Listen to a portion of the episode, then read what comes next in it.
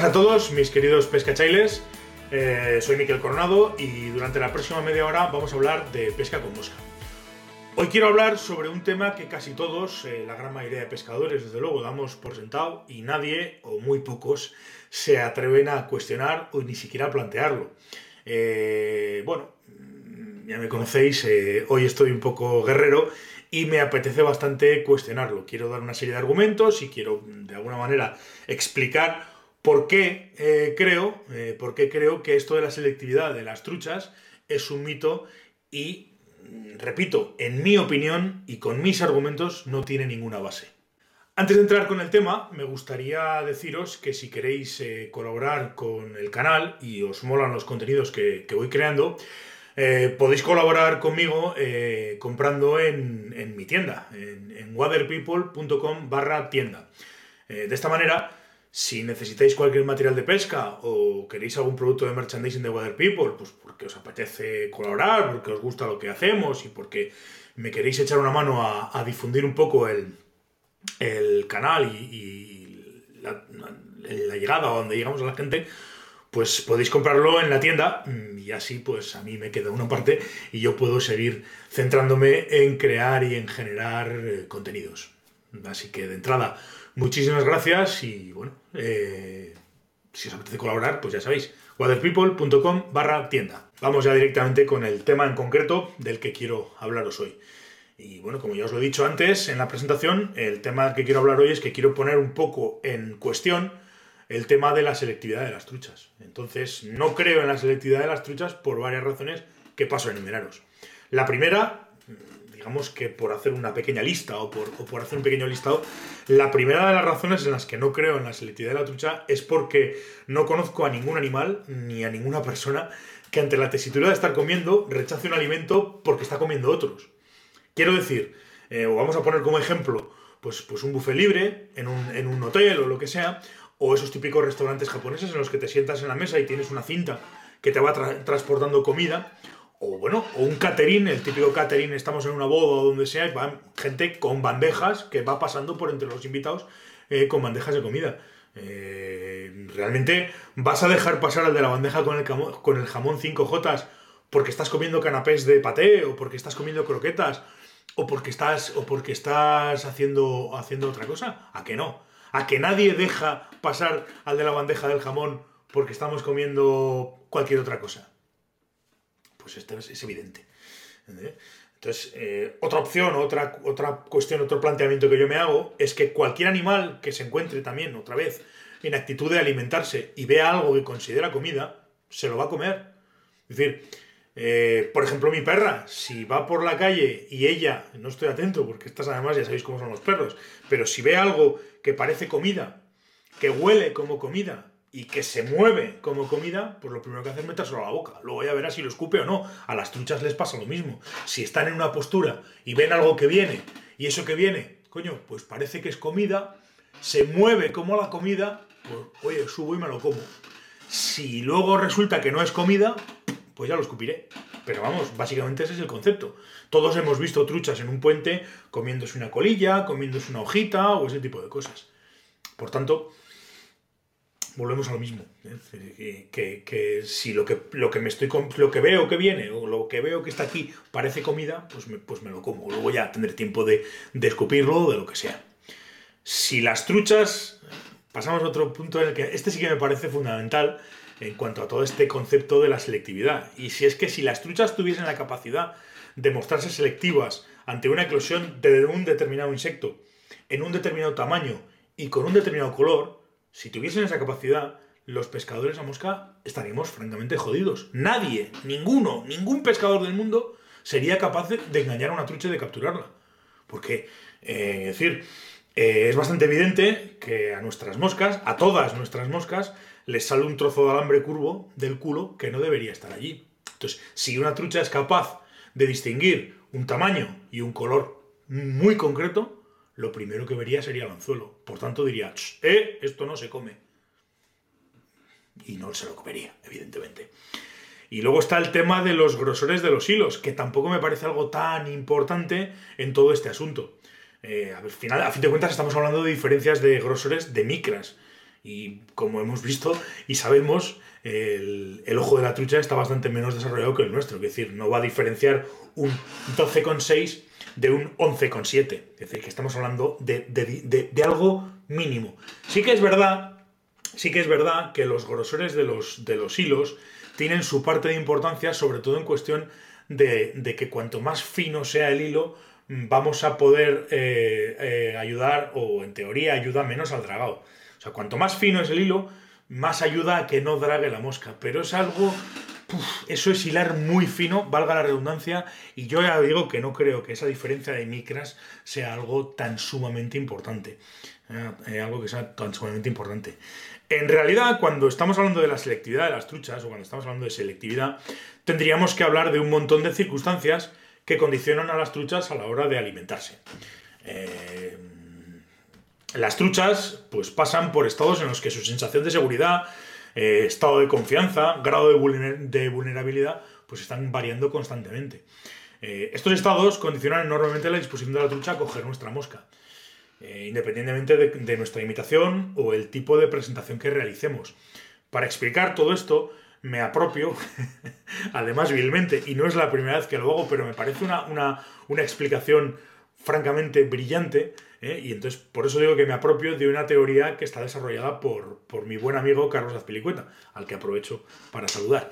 Por cierto, ¿eh? si queréis leer la teoría eh, exacta de Carlos o cómo él la ha desarrollado, os dejaré un enlace para que veáis, vayáis a su web y leáis la teoría de los, de los grados de alerta de, la trucha, que es la teoría que hago mía y que me voy a basar en ella para explicar por qué no creo en la selectividad o por qué ese concepto de selectividad no es exactamente el que todos conocemos, sino que podría ser un efecto o un o un o un eh, joder, no me sale la palabra ahora, un, un concepto, perdón, eh, que es diferente. No es lo que todos pensamos, sino que vuelvo a repetir, tiene que ver con, con estados de alerta, con vulnerabilidad, con seguridad, con confianzas, con, una serie de cosas que por la que pasan los peces, las truchas en este caso concreto, durante, durante pues, pues prácticamente durante todo el día. Es decir, la trucha es un, es un depredador pero también hay otro tipo de depredadores que depredan a la trucha. Entonces tiene que estar, cuando está comiendo muchas veces, está con un ojo en lo que le viene y con otro ojo mirando para arriba por si lo que también otra cosa que le pueda venir sea pues un, una garza, una nutria o cualquier otra cosa. Entonces, quiere decir, está, digamos, atacando y defendiendo. Y eso hace que en todo momento la trucha pues, pues pase por una serie de estados en los que sea más fácil o más difícil que tome nuestras imitaciones. Esta teoría reconoce cinco estados en los que se encuentra cualquier trucha que se está alimentando en un río y son los siguientes. Grado de alerta 0. La sensación que tiene la trucha es de total seguridad y protección. Come con confianza absoluta y no deja pasar ni una sola mosca. Su radio de acción nunca sobrepasa sus límites de seguridad y lo más probable es que esté ubicada en un lugar con mucha protección, orilla, vegetación, sombra, incluso por arriba y siempre muy cerca de su guarida. Reacciona entre nuestra mosca. Toma casi cualquier mosca que imite el orden y tamaño aproximado, incluso puede tomar una mosca de conjunto. Hasta puede llegar a admitir un mínimo nivel de dragado. La tomada va a ser franca y sin ningún recelo. Dificultad de la captura. La presentación suele ser complicada. Como casi siempre, el mejor lance es el que no hay que hacer. El grosor del bajo no importa demasiado y puestos a elegir es mejor usar uno grueso, ya que la pelea va a requerir un gran control para que no se meta en su refugio. Este grado de alerta, esta este, este grado cero de alerta, me hace tener una reflexión que sería, que viene a, viene a decir que es curioso como las truchas más fáciles de capturar van a estar siempre en los lugares más difíciles de capturar. Es decir, donde más protección tiene, donde más difícil es meter la mosca. Ahora bien, si somos capaces de meter la mosca, por ejemplo, en una zona en la que haya eh, vegetación por arriba, en la típica sopanda que llaman en Burgos, en los, en los ríos y demás, eh, eh, si somos capaces de meter esa mosca ahí, en un sitio donde cuelgan la vegetación, donde la trucha está, gran, o sea, está muy protegida, es muy probable que no haga falta. O sea, que decir, aunque haya un poquito de dragado, es muy posible que la trucha tome la, la mosca. Grado de alerta 1. La trucha apenas tiene sensación de vulnerabilidad. No advierte la presencia del pescador y come casi todo lo que pasa, pero no el 100%. Muy probablemente esté ubicada en un lugar con protección solamente por un sitio, orilla o vegetación. Reacción ante nuestra mosca. Si la mosca contiene un claro estímulo de respuesta positivo, la tomará. No admite ningún nivel de dragado. Dificultad de la captura. Media. Es fundamental evitar el dragado en todos sus niveles. Si la trucha rechaza nuestra mosca, es prácticamente seguro que se deba a un microdragado. Grado de alerta 2. La trucha se siente vulnerable y es plenamente consciente de la presencia del pescador. Lo tolerará siempre y cuando sus movimientos sean rítmicos, acompasados y suaves. Come con recelo y deja pasar algunas moscas antes de coger una. Probablemente esté ubicada en un lugar lejos de la protección, expuesta y con bastante luz. Reacción ante nuestra mosca. Cualquier cosa normal, brillos del bajo, microdragado, eh, eh, etcétera, etcétera, etcétera, hará que rechace nuestra mosca aumentando su grado de alerta. Esta trucha ha podido adquirir este grado, al, este grado al rechazar una de nuestras moscas por dragado. Dificultad de la captura. Alta. Si no lo hacemos todo bien ya la primera, no tendremos opción. Nos la jugamos a un único lance. Grado de alerta 3. La trucha está comiendo pero totalmente recelosa y a la defensiva.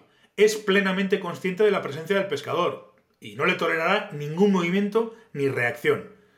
Se alimenta de manera imprevisible y muy desordenada, totalmente al azar. Probablemente también esté ubicada en un lugar lejos de la protección, expuesta y con bastante luz. Reacción ante nuestra mosca. Será difícil que llegue a mirarla y si lo hace la ignorará al instante. Dificultad de la captura. Imposible. Esta trucha no va a tomar nuestra mosca hagamos lo que hagamos. Es momento para esperar a que su grado de alerta disminuya. Grado de alerta 4. La trucha se asusta y se marcha a su refugio. Creo sinceramente que esta teoría de grados de alerta de la trucha me, nos ayuda a explicar mm, de manera mucho más lógica y de manera mucho más eh, natural el por qué una trucha rechaza mi mosca o, se come lo que yo le estoy presentando o no se lo come. Eh, el concepto de la selectividad es un concepto como mucho más... Eh, no sé, es un concepto que a mí personalmente no me ha, no me ha convencido nunca ya lo he dicho pues, varias veces y por aquí Creo que es mucho más interesante entender que una trucha puede comer o no comer nuestra mosca en base al grado que ella, eh, en el que ella se encuentre en cuanto a una cuestión de alerta. Si se encuentra cómoda y está eh, no se encuentra vulnerable, será más fácil de pescarla. Y si está en un sitio en el que se encuentra muy vulnerable y no está cómoda, será muy difícil de pescarla. Y alguno me dirá, no, joder, pero es que en tal río en el que no sé qué, si no le pones un 0,10 y no haces no sé qué, eh, estamos hablando, por regla general, de tramos muy pescados, con mucha presión de pesca, y tramos donde continuamente está pasando gente, con lo cual eh, es francamente difícil encontrarse una trucha en grado de alerta 0 o 1 porque si está continuamente pasando gente, lo, probable, lo más probable es que estén súper acostumbradas a que, a que pase mucha gente y por tanto siempre van a estar en un grado de alerta alto. Con lo cual, pues hay que hacer las cosas súper bien para pescarlas. El, fundamentalmente el dragado, etcétera, etcétera, Pero bueno, es decir, es un tema que tiene muchas veces que ver, más que ver con el grado de selectividad o con lo que aprenden o lo listas que son estas truchas, tiene mucho más que ver con, la, con el grado de alerta en el que ellas se encuentren que con, que con la supuesta, ya digo, selectividad. Quiero dejar a modo de, digamos, de consideraciones finales 10 pequeños puntos para que, pues entre una cosa y otra, tengamos muy claro cómo funciona este tema de la teoría de los grados de alerta. Empezamos diciendo, o podemos empezar eh, diciendo, que una trucha puede estar comiendo en superficie tranquilamente a nuestros ojos y sin embargo sentir cierta tensión, inquietud y sensación de vulnerabilidad tema de la presión de pesca que estábamos hablando. Tú la ves y dices, coño, pues sí, está comiéndose todo lo que le baja. Está comiendo todo lo que le baja, pero ella en, mayor o menor medida es consciente de que tú estás ahí. Y si no eres tú, es el que ha pasado 10 minutos antes o el que va a pasar 20 minutos después. Entonces, está aparentemente comiendo bien, pero la realidad mm, tiene cierto, cierto grado de alerta. Y eso hay que tenerlo muy claro.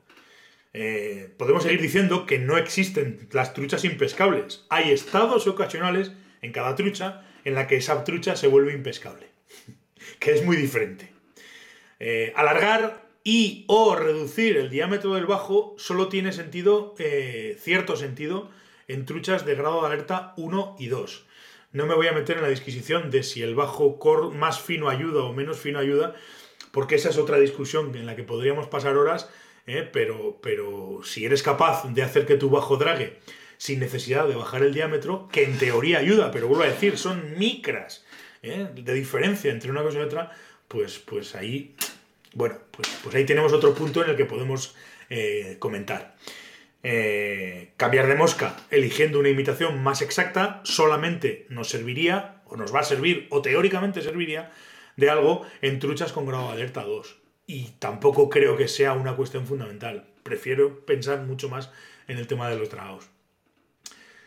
Nuestros movimientos deberán ser extremadamente lentos y cuidadosos.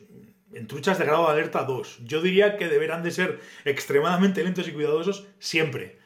Pero bueno, con, truchas de grado de alerta 2 sobre todo.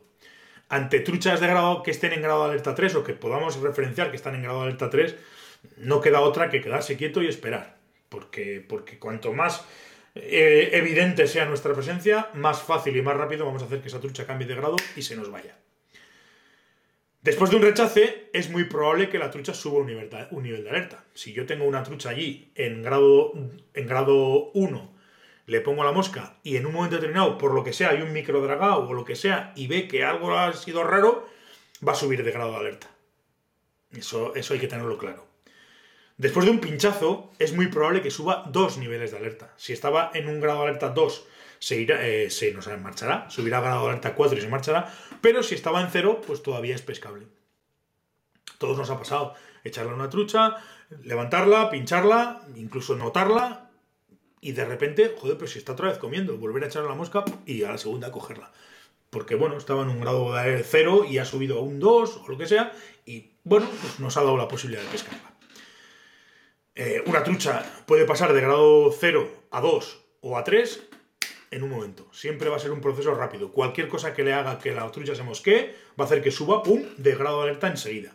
Pero sin embargo, y ya para terminar, mm, eh, os digo que solo descenderá de nivel de uno en uno. Siempre va a ser un proceso lento. O sea, el pasar de 0 puede pasar de 0 a 3 rápidamente, directamente de 0 a 3, pero de 3 nunca va a pasar a 0. De 3 bajará a 2, de 2 bajará a 1 y de 1 bajará a 0. Y eso hará pues, que sea más fácil o más difícil eh, pescarlas. Muchísimas gracias a todos por estar al otro lado, como os digo siempre, os agradezco un montón valoraciones, me gustas, comentarios en todas las plataformas en las que tengo disponibles todos estos contenidos. No os cuesta nada y a mí me hacéis un favor enorme, porque cuantos más me gusta, más likes, más comentarios, más, más movimiento haya, más visibilidad tendré y por tanto podremos llegar a más, a más gente. Si queréis poneros en contacto conmigo, queréis que os resuelva cualquier duda, cualquier cuestión relacionada con la pesca con mosca, hacedlo a través del formulario de contacto de la página web de waterpeople.com. Si os apetece que tratemos algún tema en concreto, tenéis también en la web eh, el apartado proponer temas, donde ahí pues podéis dejar todo lo que os queráis, el, cualquier tema que queráis que podamos eh, hablar sobre él. Incluso podéis votar sobre temas que ya están abiertos o lo que sea, eso lo que vosotros queráis. Eh, nada más, nos volvemos a escuchar o a ver el próximo martes aquí en, en Water People. Hasta entonces, pues portaos bien y sed buenos.